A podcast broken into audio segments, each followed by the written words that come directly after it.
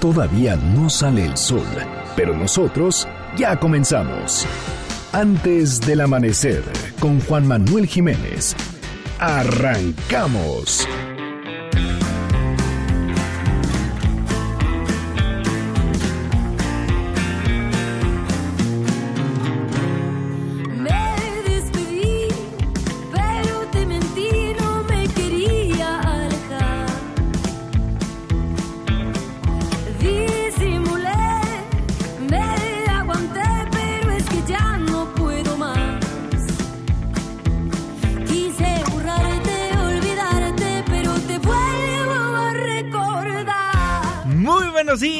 Muchísimo gusto darles la bienvenida a este espacio madrugador de MBS Noticias 102.5.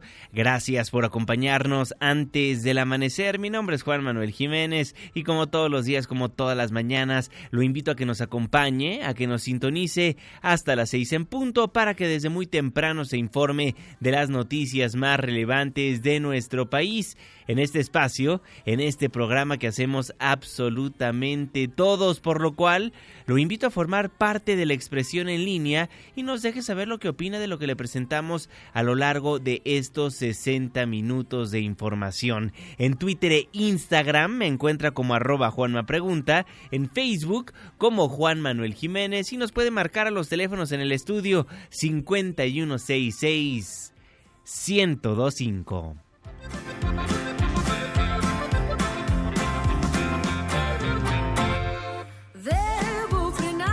Si tú me quisieras, Mon Laferte, antes del amanecer, muchísimas gracias por solicitarnos a los grupos, los artistas, las canciones que ponemos para musicalizar este espacio informativo. El próximo lunes, ¿a quién le gustaría escuchar? Márquenos, escríbanos en redes sociales. El 10 viernes, la fecha 28 de febrero de 2020, la hora 5 de la mañana con 4 minutos penúltimo día del mes. Por fin es viernes. Estamos en MBS Noticias. Antes del amanecer.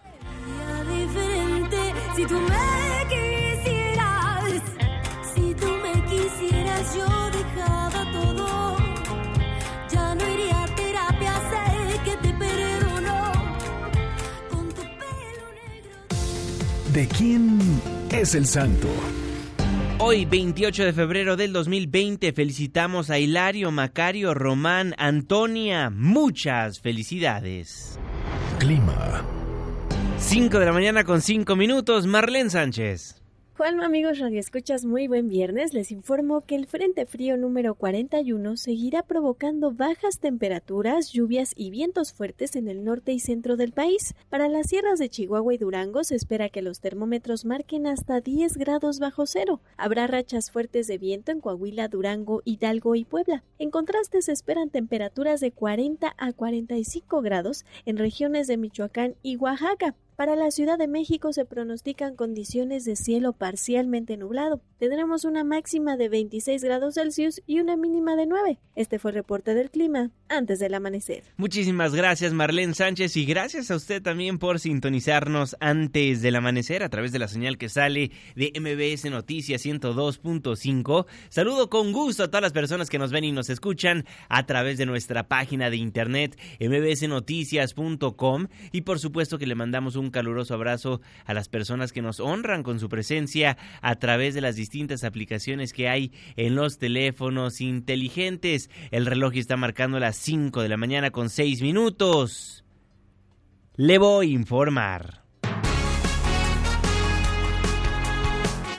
Liberan, pero luego reaprenden a dos de los tres presuntos homicidas de los estudiantes y el conductor de Uber en Puebla, Eric Almanza. Buenos días, Juanma. Te informo que dos de las tres personas acusadas como presuntos responsables del homicidio de tres universitarios y un conductor de Uber en Huejotzingo, Puebla, fueron liberados y posteriormente reaprendidos este jueves. Y es que aunque la Fiscalía General del Estado al inicio de las investigaciones indicó que los señalados eran inculpados por los referidos asesinatos, su detención se efectuó en realidad por usurpación de funciones y un juez de control consideró que dos de los aseguramientos eran ilegales, ordenando por tanto la liberación de las mismas personas y solamente inculpando a una de ellas. Sin embargo, quienes salieron fueron reprendidos por agentes ministeriales al salir de la Casa de Justicia de San Andrés Cholula, ahora sí por el delito de homicidio y es que en primera instancia se realizó una audiencia en la que se buscaba calificar de legal la detención de Lisette, Ángel y Pablo Jesús por los delitos de usurpación de funciones, mismos que se les imputaban debido a que en la investigación por el homicidio de los tres universitarios se les encontró una camioneta BMW color blanca con placas de guerrero, impactos de arma de fuego, además de que en su interior tenía estrobos, casquillos útiles, manchas hemáticas, rastros de masa encefálica y celulares. Sin embargo, el juez consideró que solo en el caso de Pablo Jesús la detención fue legal debido a que se encontraba a bordo de la citada camioneta. No obstante, en el caso de Lisette y Ángel no estaban en el vehículo y por tanto no se acreditaba el delito de usurpación de funciones que se intentaba imponer de forma inicial. Tras ordenarse su liberación, los dos señalados salieron por propio pie de las instalaciones de la Casa de Justicia de San Andrés Cholula. Sin embargo, a las afueras del recinto ya los estaba esperando agentes de la Unidad Selecta de Investigación Táctica, junto con elementos de la Guardia Nacional y de la Policía Estatal, que los aseguraron por el delito de homicidio. Hasta aquí el reporte. Muchísimas gracias, Erika Almanza. Le vamos a seguir dando seguimiento a lo que pasó en Puebla. Pero de Puebla nos vamos a Veracruz porque siguen las manifestaciones por los acosos sexuales, deje usted en universidades, en preparatorias, una más en una preparatoria por acoso sexual en Veracruz. Analice Osorio. Buenos días, Juanma. Te comento que alumnas y algunos padres de familia del Colegio de Estudios Científicos y Tecnológicos del Estado de Veracruz, CECITEP, se manifestaron para denunciar constante acoso sexual por parte de profesores y algunos otros trabajadores de la institución. Señalaron que les mandan algunas conversaciones por mensajería donde les realizan insinuaciones sexuales, mientras que los padres de familia dijeron que las autoridades ya tienen los reportes, sin embargo no han hecho nada al respecto. Escuchemos. El acoso es a través de correos electrónicos, WhatsApp y niñas que han sido tocadas en su intimidad dentro de las instalaciones de esta escuela. Esto llega del conocimiento del director desde hace más de, pues yo creo que lleva para el año, pero la historia del acoso sexual en esta escuela lleva más de dos años y medio. Los manifestantes aseguraron que tienen reportes de más de 20 alumnas que han sufrido este tipo de acoso por parte de maestros y personal administrativos, mientras que también se han presentado algunos tocamientos indebidos, inclusive al interior de la institución. Sin embargo, dijeron, a pesar de que ya han hecho otras manifestaciones de este tipo, no les han prestado atención las autoridades. Es el reporte desde Veracruz. Muchísimas gracias, Analicia. No los han escuchado las autoridades. El cuento de nunca acabar. Y ante este y más casos aterradores de violencia de género que le hemos presentado, Ayer el presidente nacional de Morena, Alfonso Ramírez Cuellar, aseguró que junto con hombres y mujeres de Morena saldrán a las calles este 8 de marzo para manifestarse en contra de los feminicidios, de la violencia de género y el acoso, porque su partido, porque su partido es feminista por naturaleza y adelantó que van a participar en el paro nacional un día sin nosotras. Ramírez Cuellar también reconoció al presidente López Obrador y a la jefa de gobierno de la Ciudad de México, Claudia Sheinbaum, porque según él están combatiendo este flagelo y espera que después de las protestas se convoque a un diálogo nacional entre colectivos feministas y autoridades de todos los poderes. Creo que después de todas estas protestas enriquecedoras que apoyamos de manera incondicional, pues va a llegar un momento donde nos reunamos todos, que se haga un gran diálogo nacional, que se convoque una gran convención eh, donde estén todos los fiscales de los estados, esté también las autoridades educativas, esté el fiscal federal, Morena es feminista por naturaleza y nosotros no regateamos absolutamente nada. Por su parte, Rafael Barajas, el director del Instituto Nacional de Formación Política de Morena, indicó que van a promover una red sectorial de círculos de estudio de mujeres y trabajarán contra la cultura machista. En los dos tipos de feminicidios hay un componente cultural muy importante y es el hecho de que está, el, el país está imbuido en una cultura machista sumamente tóxica y el proyecto central de nuestra red de mujeres, de la, red sectorial de Círculo de Estudios es declararle la guerra a la cultura machista.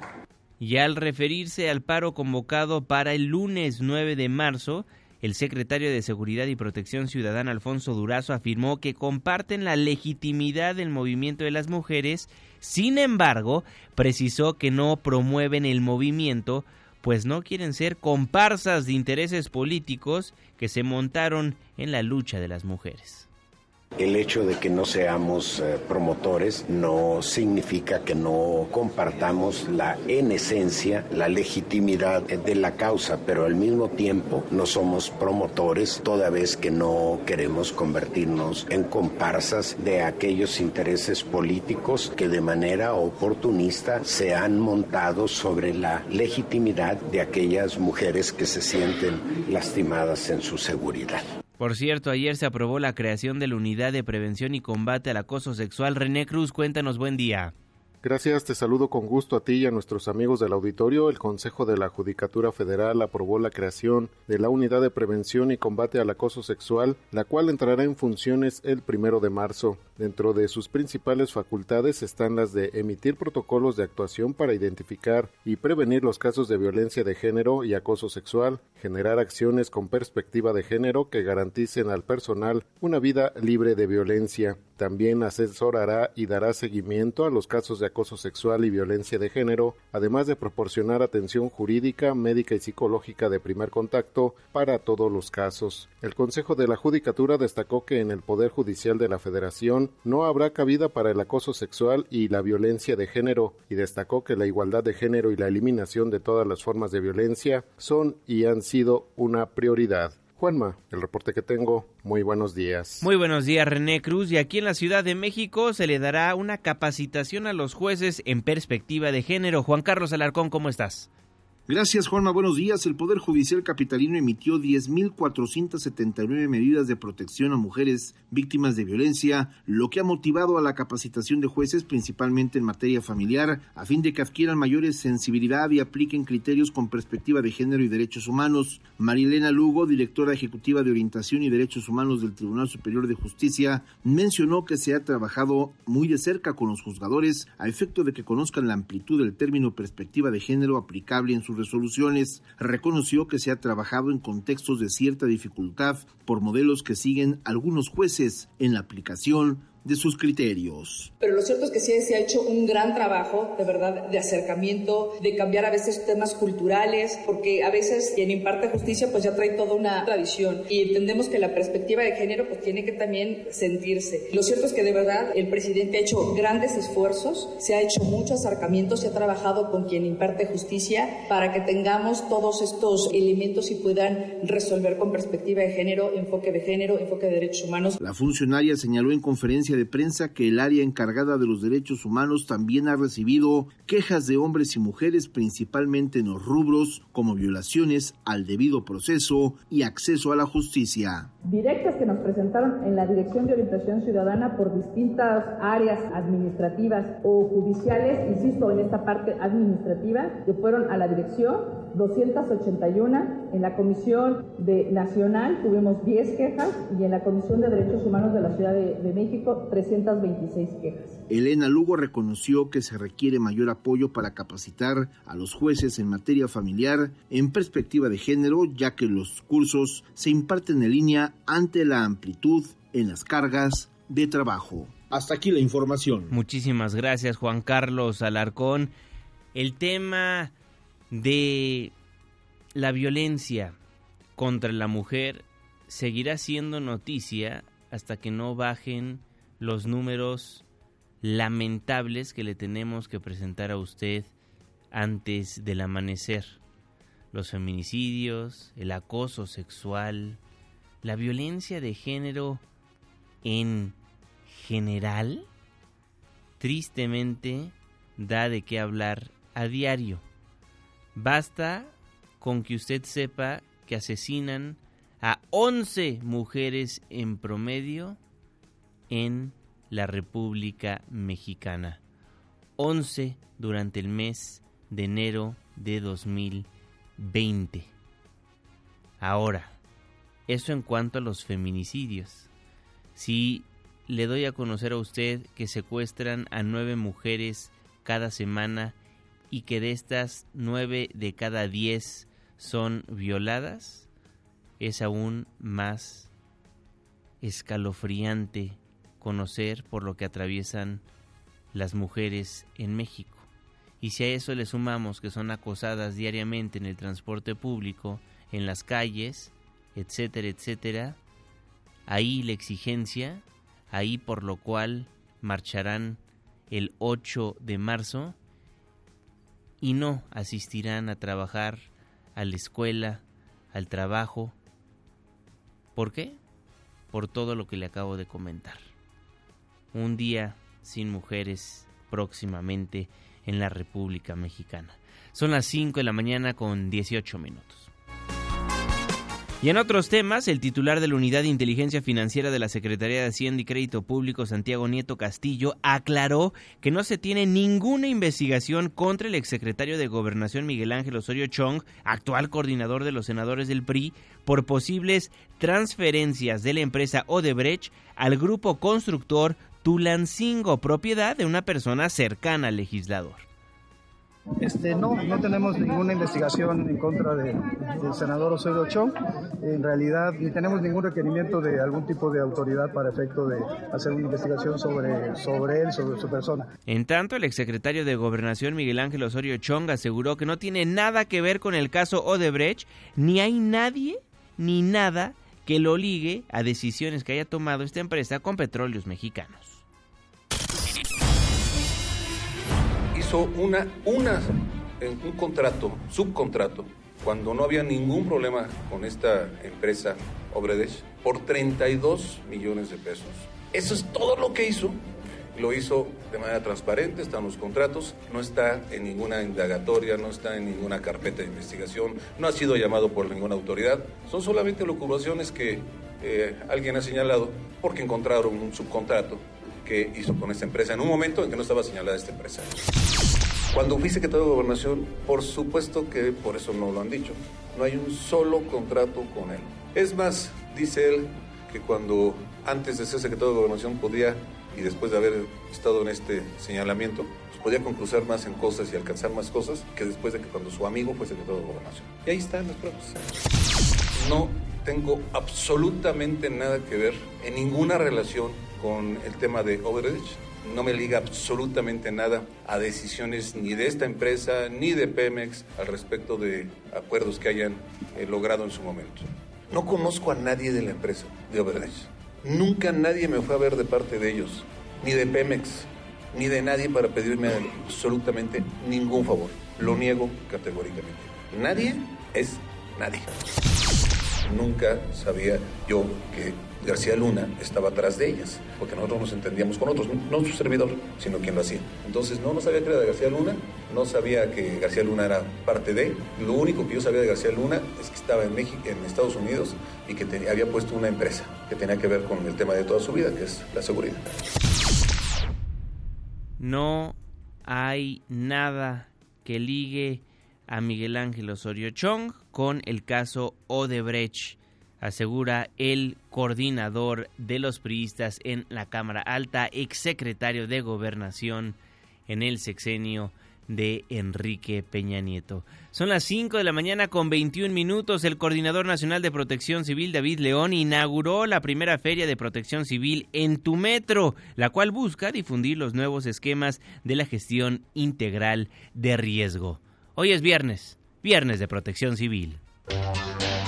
Protección civil, antes del amanecer. ¿Y tú?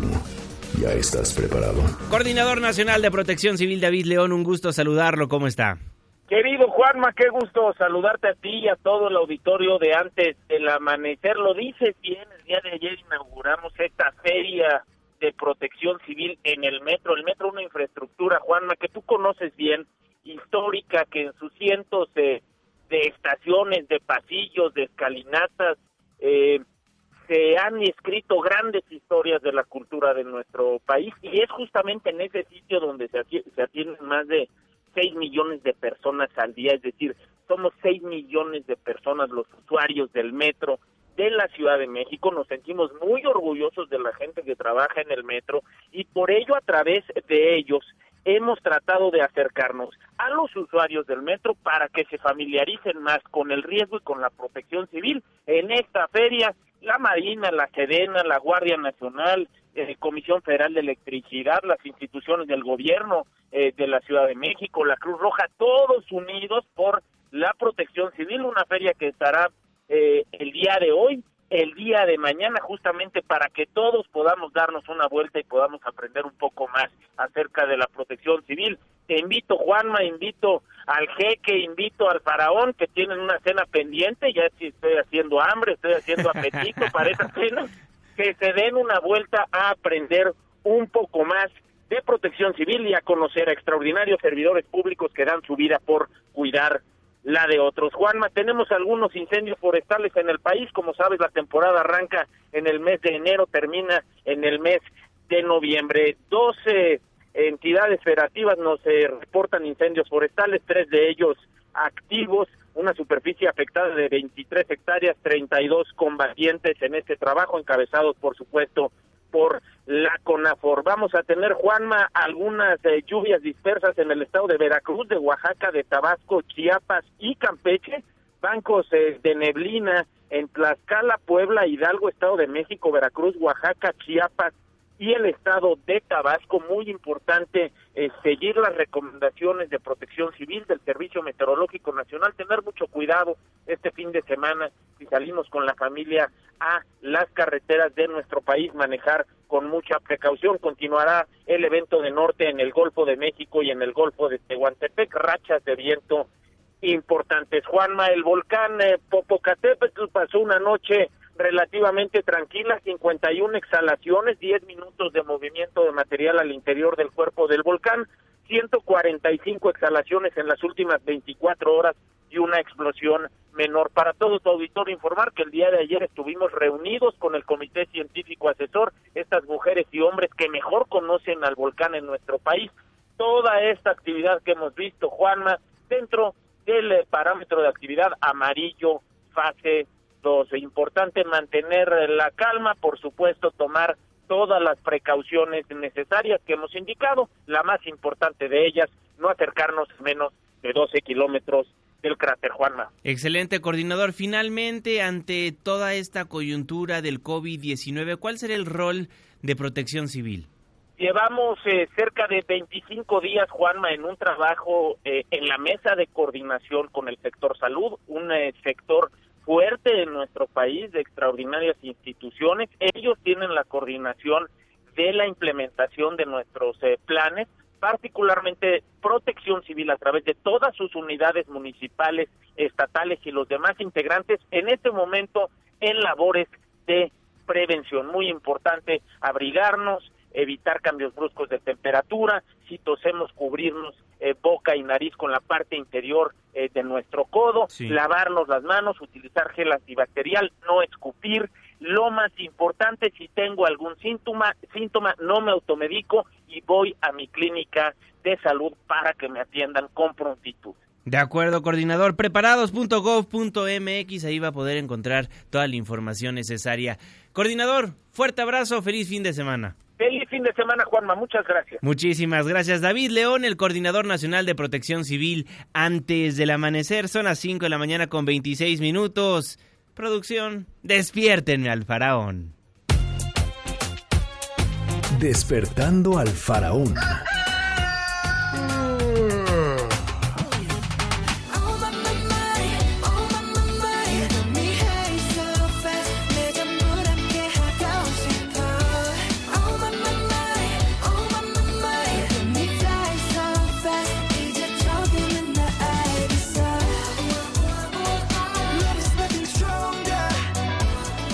Este grupo que ha conquistado el mundo, Boy With Love, BTS, mi querido Faraón, ¿por qué los escuchamos? Un gusto saludarte, buenos días. Muy buenos días, querido Juanma, a todos sus amigos de Antes del Amanecer. Bueno, ¿por qué los escuchamos? La letra de la canción es muy clara, lo dice claramente, ¿no? Eh, es eh, un día en el que si hay alguien a quien, a quien creerle es precisamente al coordinador de Protección Civil, David León, quien es un hombre cuya credibilidad está a prueba de bala. Eso sí. Y que finalmente, este, si dice que está haciendo hambre para la cena que vamos a tener, este, estoy estoy de acuerdo. Yo también yo también la estoy haciendo y espero que el jeque y tú y todos la estén la estén fortaleciendo. Fíjate que estamos eh, precisamente escuchando a BTS y a propósito de lo que el coordinador David León hablaba al final de su intervención, de los cuidados que se deben tener con el tema del virus, eh, coronavirus llamado o, COVID-19.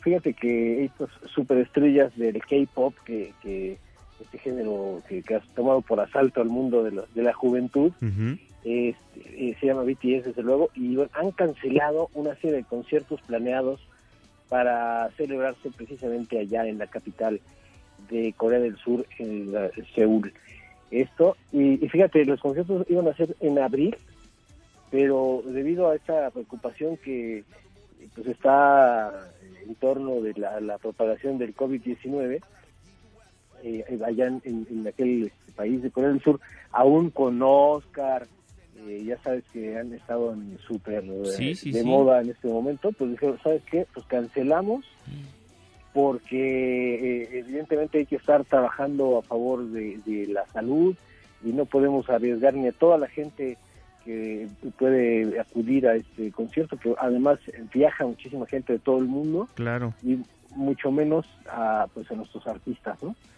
Entonces, eh, como todas las eh, empresas o las agrupaciones de, K-pop funcionan como una empresa de entretenimiento como tal, no solamente ese grupo, sino que es toda una infraestructura de tal que, que organizan los eventos eh, masivos, que también organizan el canal de televisión y obviamente las eh, coreografías y las presentaciones del de, grupo.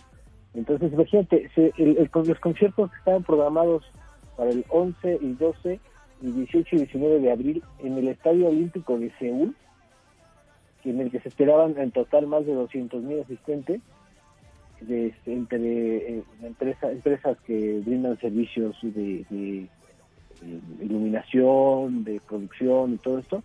Bueno, pues y varios eh, extranjeros que iban a estar por ahí, pues obviamente están tomando estas medidas de precaución sí, claro. para no exponer a toda la gente, ¿no? la, la, la eh, acumulación de, de, público y de gente en un lugar, aunque cuando esté abierto y todo esto, puede puede ser peligroso en un momento dado, además de, estas circunstancias que están ocurriendo.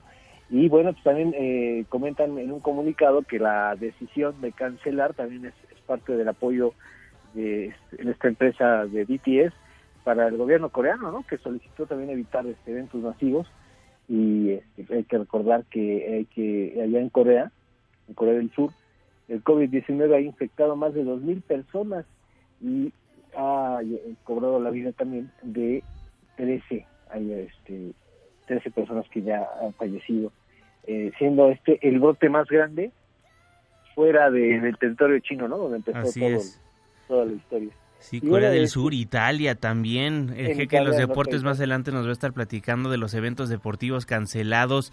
De verdad que es impresionante todo lo que ha causado este virus que inició en China, pero ya es noticia a nivel mundial y aquí en México. Más adelante le vamos a estar informando a la audiencia, pero al parecer hay un caso confirmado. Lo estaremos platicando más adelante, pero BTS por lo pronto, por el coronavirus, por el COVID-19, cancela su gira allá. Así es, así, y, bueno, pues eh, eh, se empieza a tornar eh, sin querer alarmar a la gente, desde sí, luego, claro. porque eso no, nos trata de, alarmar. Es de prevenir, como bien lo dices tú. Informar, exactamente. Y estar, estar, estar listo, estar pendiente. Hay mucha gente que decía por ahí, que me tocó escuchar, ya sabes que uno viaja a veces en transporte público y todo eso. Y ahí este, pues escucha mucha, a, mucho sabio, ¿no? Mucho, este, mucho letrado, como dirían mucho no, es que ese es un invento de la NASA. no, que un invento. No, no, no. Es una cosa grave, una cosa seria y que hay que tomar las medidas que ya mencionaba claramente el hombre que al que más le creo. Bueno, el segundo, que más le El primero eres tú. Eso es todo. El segundo es mi, mi querido amigo, el coordinador David León. Pues mi querido Faraón, redes sociales, ¿dónde te vemos, dónde te escuchamos?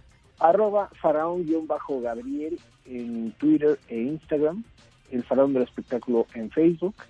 Y bueno, vamos a estar en los diferentes espacios de fin de semana de ADN 40 y de Azteca Noticias en Hecho Sábado con Carolina Rocha, en donde curiosamente ese día, sábado 29 de febrero, vamos a hablar de ese día en particular, del día de las enfermedades raras, del día de un día único en el, en el año, que es precisamente el 29 de febrero, que ocurre una vez cada cuatro años. Así es, así es, mi querido Farón. Te mando un fuerte abrazo, nos escuchamos en el mes de marzo. Exactamente, un abrazo muy grande para todos y que sean muy felices. Igualmente, mi querido Farón. Gabriel Hernández, el farón del espectáculo antes del amanecer. Con eso nos vamos a un breve corte comercial, nos vamos a la pausa. Al volver le voy a estar platicando de las autoridades capitalinas. ¿Por qué? Porque detuvieron al exoperador financiero del gobierno de Miguel Ángel Mancera. Miguel Ángel N está acusado de uso indebido de atribuciones y delitos cometidos por servidores públicos. Hombre cercano a el doctor Mancera tras las rejas, detenido en la capital del país. El diablo, Mon Laferte, le tengo el reporte vial. La pausa, ya vuelvo.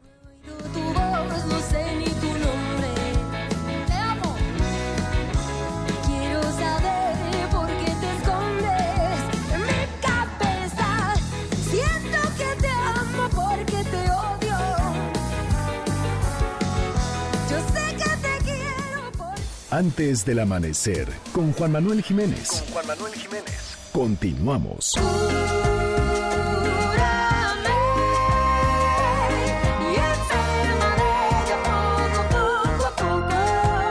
Estamos de vuelta en MBC Noticias. Gracias por madrugar con nosotros. Yo soy Juan Manuel Jiménez. En Twitter e Instagram me encuentra como arroba Juanma Pregunta. El reloj está marcando 36 minutos después de la hora. Saludo con gusto al jeque de los deportes, Luis Enrique Alfonso. Muy buenos días.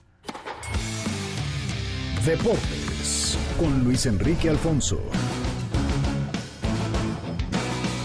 Mi querido Juanma, aquí estamos ya antes del amanecer, Juanma, y vámonos con la información deportiva. King Udo, de 22 años de edad, es el eh, primer jugador contagiado, infectado por el COVID-19, Juanma, o el llamado coronavirus juega en el equipo US Pianese de la tercera división de Italia. El italiano nigeriano, precisamente, no jugó el fin de semana al presentar los síntomas del virus. Fue enviado a su casa y tras realizar varios estudios médicos dio positivo. El jugador permanece aislado en un hospital de la ciudad de Siena, en la zona de la Toscana. Es el primer futbolista entonces contagiado oficialmente con el coronavirus. Y fíjate que el Comité Olímpico Internacional anunció hoy que, bueno, pese a la propagación del COVID-19, está completamente comprometido con la agenda de actividades deportivas que van a arrancar a partir del 24 de julio en conferencia de prensa, el presidente del COI, Thomas Bach, adelantó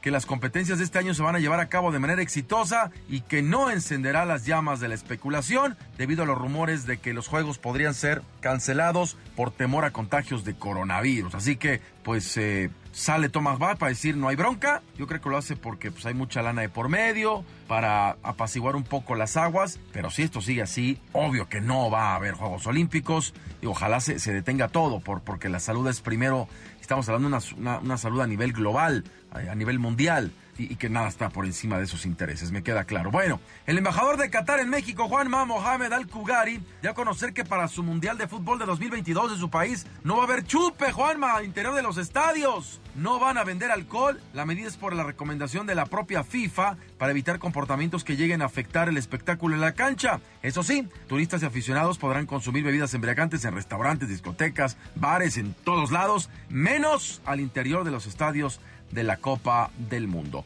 Con Cacharcos, Juanma, el LFC, equipo de Carlos Vela, venció 3 por 0 a León en la vuelta de los octavos de final de la Concacharcos y los dejaron fuera. La ida había quedado 2 por 0. Gran actuación de Carlos Vela y están en pretemporada. Recordemos el Los Ángeles junto con la MLS y un gran partido, gran partido. Y mira que León es de los equipos que mejor juega en México y les ganaron y gacho porque se pudieron haber sido cinco o seis goles y lo de Carlos Vela que dio este un gran partido, le anularon un gol que no era, anotó un par Este, luego Diego Rossi puso el 3 por 0. Y lo de León es triste lo que pasó anoche allá en Los Ángeles. Van, por cierto, en cuartos de final ante Cruz Azul, ¿eh? Cruz Azul. Va a venir Carlos Vela a la capirucha, Juanma. Y hablando de Cruz Azul, pues quieren seguir con la buena racha. Cinco partidos sin perder, cuatro victorias, un empate. Van a jugar contra Monarcas el día de hoy. Escuchemos a Jonathan Borges, el ecuatoriano el trabajo que se ha venido haciendo, eh, el grupo que hay, la voluntad que tienen todos estos chicos y, lo que reflejan día a día, creo que es lo que nos mantiene sacando buenos resultados. Cuando se tiene esta racha de victoria, hay que tener mucha más humildad, seguir trabajando mucho mejor de lo que se viene haciendo y así vamos a seguir teniendo buenos resultados. Las Chivas se reconocieron, Juanma, que las indisciplinas de dos de sus refuerzos para esta temporada, Cristian El Chicote Calderón y Uriel Antuna, afectan el plantel. Es un tema que no puede pasar en un futbolista y menos si juegan en Chivas dijo el técnico Luis Fernando Tena que, que dice que se afecta, eh, se afecta y reciben al eliminado León este fin de semana. Claro que no nos gusta, claro que, que afectan, porque pues, no la imagen que, queremos dar. Sí, nuestro presidente fue muy claro en muchas entrevistas que, que dio ayer. Se trata de, de, mandar un mensaje contundente, ¿no? Hay indisciplinas y, y tiene que haber una, una, sanción. El jugador tiene que entender que, que tiene que haber un, un compromiso, tiene que haber disciplina y tiene que haber una responsabilidad social que todo jugador de fútbol profesional tiene, más el que, el que está en Chivas. Entonces, pues sí, nos afecta. Quiniela Mañanebria, Juanma, 28-20, desgraciado. Y vámonos con los picks, con los pronósticos, pues. Toluca, hay cuatro partidos hoy, por cierto, hay cuatro hoy. Toluca Rayados, voy el Diablo, Juanma, ¿y tú? Voy con Monterrey, querido jeque. San Luis Juárez, me quedo con eh, los potosinos. San Luis, San Luis. Monarcas, Cruz Azul, voy empatito. Tú, pues avienta de la malaria a la máquina. Vamos con Monarcas. ¿Por qué no? Tijuana, Puebla, voy con el perro pelón. Yo voy con Puebla. Sábado, Juanma, el Tuzo contra el Gallo, voy con el Gallo. Vamos, empate. Chichicuilote contra el hidrorrayo, Juanma. Le voy a tu chichi, le voy a tu chichi, Juanma. Pues yo también, querido amigo. Tigres contra Pumas, Tigres que calificó en la llamada Liga de Campeones también sufriendo. Los Pumas que les quitaron el invicto. Voy Tigres, Juanma. Yo también, vámonos con Tigres. Y el domingo vamos con las Chivas León, empatito yo. No, va a ganar León. Y Santos contra Atlas, voy con Santos porque mi zorro no levanta ni suspiros, Juan Manuel Jiménez, ni con Viagra va, a levantar mi cuadro rojinegro. ¿Y tú? Estoy de acuerdo contigo, va a ganar Santos. Bien, ahí está la información deportiva, mi querido Juanma. Nos vemos el próximo lunes en Hechos AM y aquí nos escuchamos antecito. Por lo pronto, ahorita que termine aquí el changarro, pues póngale Azteca 1 para vernos ahí en Hechos AM como tal. Un abrazo, Juanma. Mi Twitter, arroba Lea Deportes. Saludos. Saludos, mi querido Luis Enrique Alfonso, el jeque de los deportes. Antes del amanecer, el reloj está marcando las 5 de la mañana con 42 minutos. Le tengo más información. Resumen de noticias antes del amanecer. Pues cerramos este espacio informativo, cerramos la semana platicando del COVID-19, del nuevo coronavirus. En redes sociales, en la calle, en los espacios públicos, el COVID-19 ya es un tema de conversación recurrente. Los ciudadanos tienen miedo de que este virus llegue a México, pero recuerde que ya no es una cuestión de si llegará o no, sino de cuándo llegará y de si estamos preparados como país para enfrentar este virus. Le haré un resumen completísimo de lo que sabemos hasta el momento, pero si me lo permite, déjeme le doy a conocer lo que pasó ayer por la noche. Ayer a través de sus redes sociales, Hugo López Gatel, el subsecretario de Prevención y Promoción de la Salud, publicó el siguiente mensaje, el cual leeré textualmente. Tenemos un paciente sospechoso de COVID-19 hospitalizado en el Instituto de Enfermedades Respiratorias. Es un caso leve y se ha puesto en aislamiento. Después de un resultado reactivo en el INER, se está analizando una segunda muestra en el Instituto de Diagnóstico y Referencia Epidemiológicos. Ya se estudia a los contactos del caso y se atiende al paciente. El diagnóstico aún no es definitivo. Tan pronto se terminen las pruebas, daremos a conocer su resultado. Hasta ahí el mensaje del subsecretario Hugo López Gatel. Se espera que en la mañanera del presidente López Obrador, que iniciará a las 7 de la mañana en el Salón Tesorería de Palacio Nacional se hable inmediatamente del tema.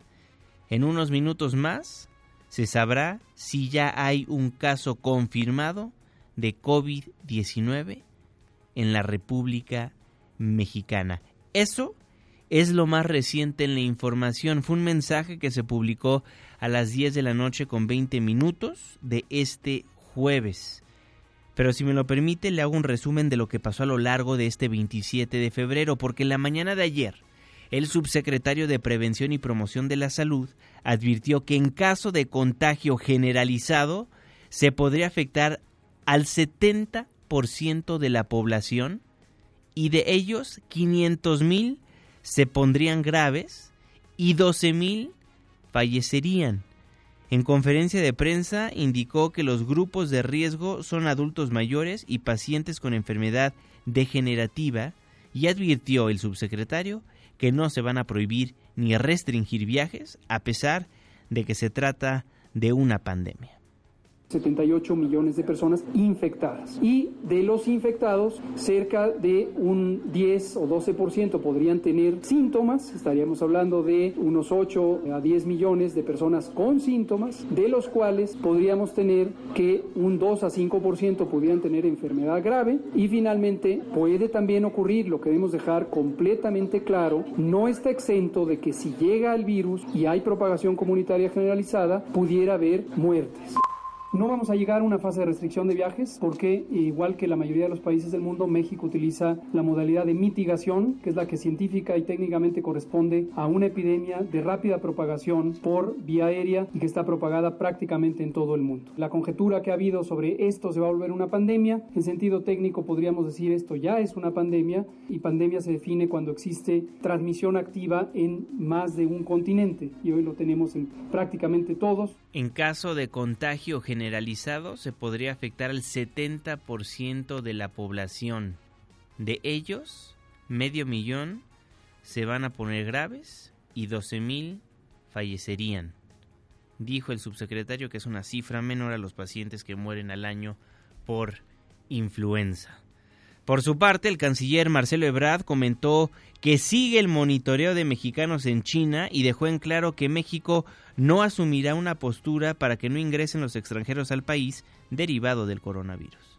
Eso depende de la Secretaría de Salud, el dar la autorización o no, pero tampoco podemos adoptar una posición de que no venga nadie a México. Entonces, la Secretaría de Salud tiene que revisar, tiene que supervisar y es la Secretaría de Salud la que decide si sí se acepta o no se acepta, sea un crucero, sea un vuelo, sea cualquier tipo de visita a México. Estamos en estrecha comunicación, por supuesto, con la Secretaría de Salud. Se hizo un equipo de trabajo conjunto. Hoy la Secretaría de Salud va a dar una conferencia de prensa, creo que a la una y media. Desde luego hemos estado monitoreando a las y los mexicanos que nos han pedido apoyo en China, especialmente en el punto focal de este virus y uh, instrucciones en las diferentes embajadas. Por ejemplo, ahora en Italia, ¿no? Está muy activo nuestro embajador y ten tenemos una coordinación muy estrecha. En tanto, el gobierno de México canceló la participación de un grupo de 50 tour operadores chinos que acudirían al tianguis turístico en Mérida y posteriormente recorrerían otros estados de la República. La voz de Miguel Torruco, el secretario de Turismo Federal. Los 50 turoperadores que habíamos invitado, ya estamos en contacto con ellos para que en un futuro, posteriormente en la segunda mitad de año, podamos reanudar los viajes de familiarización dependiendo cómo viene la evolución de este problema. Y a partir de ese momento yo también me, me sujetaré a, a lo dispuesto por la Secretaría de Salud. Entonces ahí no habría que adelantar vísperas y eh, queda pendiente un tour operador que estaba inscrito y que vamos a ver de cerca cómo va a ser el tratamiento dependiendo de la disposición de la Secretaría de Salud. Eso a nivel federal. En la Ciudad de México, después del tuit que le comentaba hace unos instantes del subsecretario de Prevención y Promoción de la Salud, autoridades capitalinas llamaron a la población de la capital del país a estar serenos ante el brote de coronavirus y estar informados a través de los canales oficiales de comunicación. Es momento, como lo hemos platicado con Oliva, de mantenernos solidarios, informados, serenos y ser responsables todos aplicando las medidas de prevención que ha explicado la doctora Oliva. Mantengamos la calma, Hasta ahora el riesgo es bajo, pero hay que mantenernos informados a través de las fuentes oficiales. Tengan la certeza de que estaremos informando verazmente, que estamos actuando en coordinación con el gobierno federal y la comunidad científica internacional y que estamos preparados para el momento en que se presente un caso del nuevo coronavirus en la Ciudad de México. En tanto, Oliva López Arellano, la secretaria de Salud local, dio a conocer que a la fecha se han presentado 23 casos sospechosos de COVID-19, 22 de ellos descartados y uno actualmente en estudio. Hasta ahora han sido 23 casos sospechosos en nuestro país, 22 han sido descartados y uno se encuentra en estudio. La probabilidad de que haya casos en México y en la ciudad es alta. Hay que decirlo, no hay que tener miedo a decir la verdad.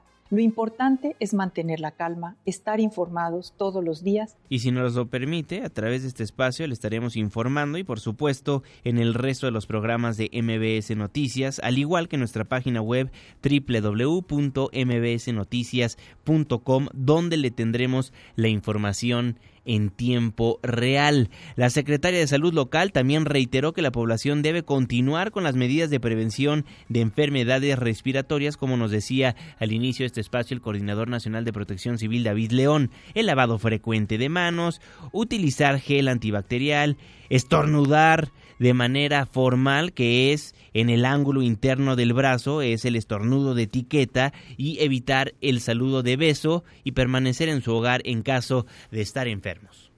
Y si se tiene alguno de los siguientes síntomas, fiebre alta, dolor de cabeza, dolor de garganta, tos, escurrimiento nasal, llamar al médico es muy importante no propagar rumores ni noticias falsas. Y donde no hay noticias falsas es en www.mbsnoticias.com. Por lo pronto, el gobierno capitalino anunció que cuenta con 3 mil millones de pesos para hacer frente al coronavirus. El fondo, si mal no me acuerdo, tiene en este momento 5 mil millones de pesos, pero una parte se va a destinar a reconstrucción, como está establecido en la ley, y serían cerca de 3 mil millones probablemente que estarían en el fondo disponibles para cualquier contingencia en la ciudad, pero repito, de la bolsa general de 240 mil millones de pesos o de 100 mil millones de pesos del gobierno central, siempre se pueden reubicar recursos en caso de una contingencia en la ciudad. Bueno, 3 mil millones de pesos por lo pronto para hacer frente al coronavirus. Oiga, y ayer le platicábamos del crucero que está en la costa de Quintana Roo, que no pudo desembarcar en Jamaica, porque el gobierno de ese país lo prohibió ante el temor de que sus pasajeros fueran portadores del nuevo coronavirus. Entonces, solicitó ese crucero desembarcar en México. Por más de 34 horas estuvieron estacionados en el muelle, pero al parecer hoy, hoy ya podrán desembarcar los pasajeros, ya que no hay casos de coronavirus en aquel crucero. Israel García, ¿cómo estás? Buen día, Juanma, para ti y toda tu audiencia. Te informo que ayer jueves por la tarde-noche las noticias en torno al caso del crucero MB MSC Meraviglia, señalado como portador de un presunto contagiado con COVID-19, prácticamente cambiaba minuto a minuto. Fue hasta las 20:30 horas horario de Quintana Roo que por fin se dio luz verde para que los más de 4.000 pasajeros del crucero recibieran la noticia de que por fin podrían desembarcar. Y es que anoche Sanidad Internacional dio los resultados de los estudios realizados a dos pasajeros del crucero que fueron detectados durante la inspección protocolaria resultados que dieron negativo para la nueva cepa de coronavirus y positivos para influenza estacional en los dos pasajeros. La misma secretaria de Salud de Quintana Roo lo había ya informado. Durante la revisión identificaron a dos personas con infección respiratoria. Ninguna de ellas presenta factores asociados a COVID-19. Se comenta que el crucero no tenía en su itinerario visitar la isla de Cozumel. Sin embargo, ante la negativa de las islas Caimán y Jamaica,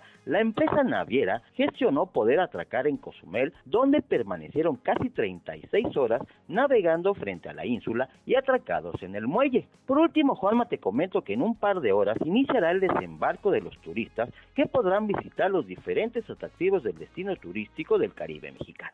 Esta es la información. Muchísimas gracias Israel. Israel García, nuestro corresponsal en el estado de Quintana Roo. Y justamente hablando del COVID-19, del nuevo coronavirus, este coronavirus pues ha tenido impactos económicos a nivel mundial. Cayeron todas las bolsas del mundo. El DAX de Alemania, 3.19%. El Nikkei de Japón, 2.13%. El Stock 600 de Europa, 3.40%. En el Reino Unido, 3.49%. En Estados Unidos, el Dow Jones cayó 4.42%. El SP, 4.42 también. Y el Nasdaq, 4.61%. Aquí en México la Bolsa Mexicana de Valores cayó 2.64%. ¿Qué dice? ¿Qué dice el gobernador del Banco de México al respecto? Citlali Sainz, ¿cómo estás? Hola Juanma, buenos días a ti también a nuestros amigos del auditorio. Tenemos que ser cautelosos y monitorear la evolución del coronavirus antes de tomar acciones en materia de política económica. Esto lo afirmó el gobernador del Banco de México, Alejandro Díaz del León, quien reconoció que el impacto podría ser transitorio en el tipo de cambio y en la actividad económica, ya que dependerá del tiempo que se tome para crear la vacuna o cura. El gobernador del Banco Central señaló que hay que esperar a que cese la incertidumbre sobre los efectos económicos que a nivel mundial podría traer este coronavirus. Pero vamos a escuchar lo que dijo. El coronavirus, que se ha manifestado de manera intensa en China, ya ha tenido un efecto en los precios de las materias primas. Tanto los metales como los energéticos han tenido ya un, un ajuste a la baja, una reducción. Entonces, por un lado, los precios de algunas materias primas ya han disminuido, pero por otro lado ya se anticipa una actividad económica más débil, en, especialmente en las economías más eh, afectadas. Estamos viendo cierta depreciación en los tipos de cambio en las economías emergentes, dado que no hay claridad y no hay certeza de cómo puede evolucionar esta situación. El, punto clave es este, monitorear eh, y estar atentos. Por su parte, Charles Evans, presidente y CEO de la Reserva Federal del Banco de Chicago, aceptó que existe temor por el número de muertes que pueda provocar y el impacto económico mundial. Confió, sin embargo, en que en un año se controle el virus, aunque reconoció que podría prolongarse más, pues para ello será necesario contar precisamente con la vacuna. Pero vamos a escuchar lo que dijo en voz de traductora. Y en cuanto al coronavirus, todo el mundo está monitoreando la situación. La parte más difícil de hablar de ello es que hay un enorme dolor y eh, angustia y eh, sobre la mortalidad del coronavirus y los gobiernos que están ah, trabajando en ello. ¿Cómo afecta a la economía? Sin embargo, parecería ser que es algo que sucede, es algo que hace lo que hace y después se va cuando finalmente finalmente encuentras la vacuna o algo. Y en ese ambiente tendemos a pensar que va a ser un problema transitorio, pero a lo mejor va a durar más. Pero pensamos que es un tema que va a terminar en un año y después vamos a rebotar, vamos a regresar, a lo mejor se va a tomar un poco más de lo que anticipábamos, pero hasta cierto punto, si vemos lo que está sucediendo, bueno, pues es un riesgo. Juan, es mi reporte, buenos días. Buenos días, Itlali Sainz. Pues le repito, ayer a través de sus redes sociales, Hugo López Gatel, el subsecretario de Prevención y Promoción de la Salud, publicó tenemos un paciente sospechoso de COVID-19 hospitalizado en el Instituto de Enfermedades Respiratorias. Es un caso leve, quién sabe qué significa eso, pero puso es un caso leve en Twitter y se ha puesto en aislamiento.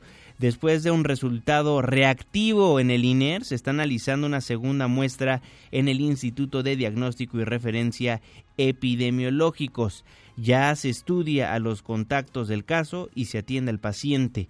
El diagnóstico aún no es definitivo. Tan pronto se terminen las pruebas, daremos a conocer su resultado. Ahí el mensaje que publicaba la noche de ayer el subsecretario Hugo López Gatel, el subsecretario de Prevención y Promoción de la Salud.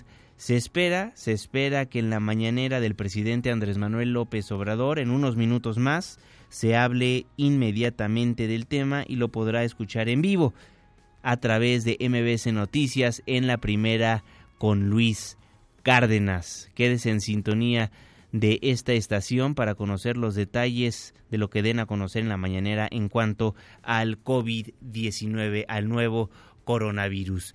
Pues con eso nos vamos, con eso nos despedimos. Muchísimas gracias por habernos acompañado a lo largo de esta semana de información en este espacio, en este programa que lo hacemos absolutamente todos en Twitter e Instagram me encuentra como arroba Juanma Pregunta, en Facebook como Juan Manuel Jiménez. Dejamos el 102.5, pero pero nos escuchamos en el 104.9 en Exa FM le tengo un resumen de noticias cada hora a la hora hasta las 10 de la mañana. Y después nos vemos en la televisión en punto de las 7 de la noche en tu ciudad en tiempo real a través de la pantalla de ADN 40 el canal informativo más visto de México. A nombre de este gran equipo de trabajo se despide de ustedes su servidor y amigo Juan Manuel Jiménez. Que pase un excelente fin de semana.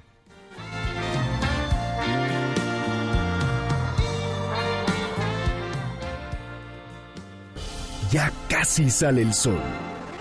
Nos escuchamos el próximo lunes en punto de las 5 de la mañana, antes del amanecer.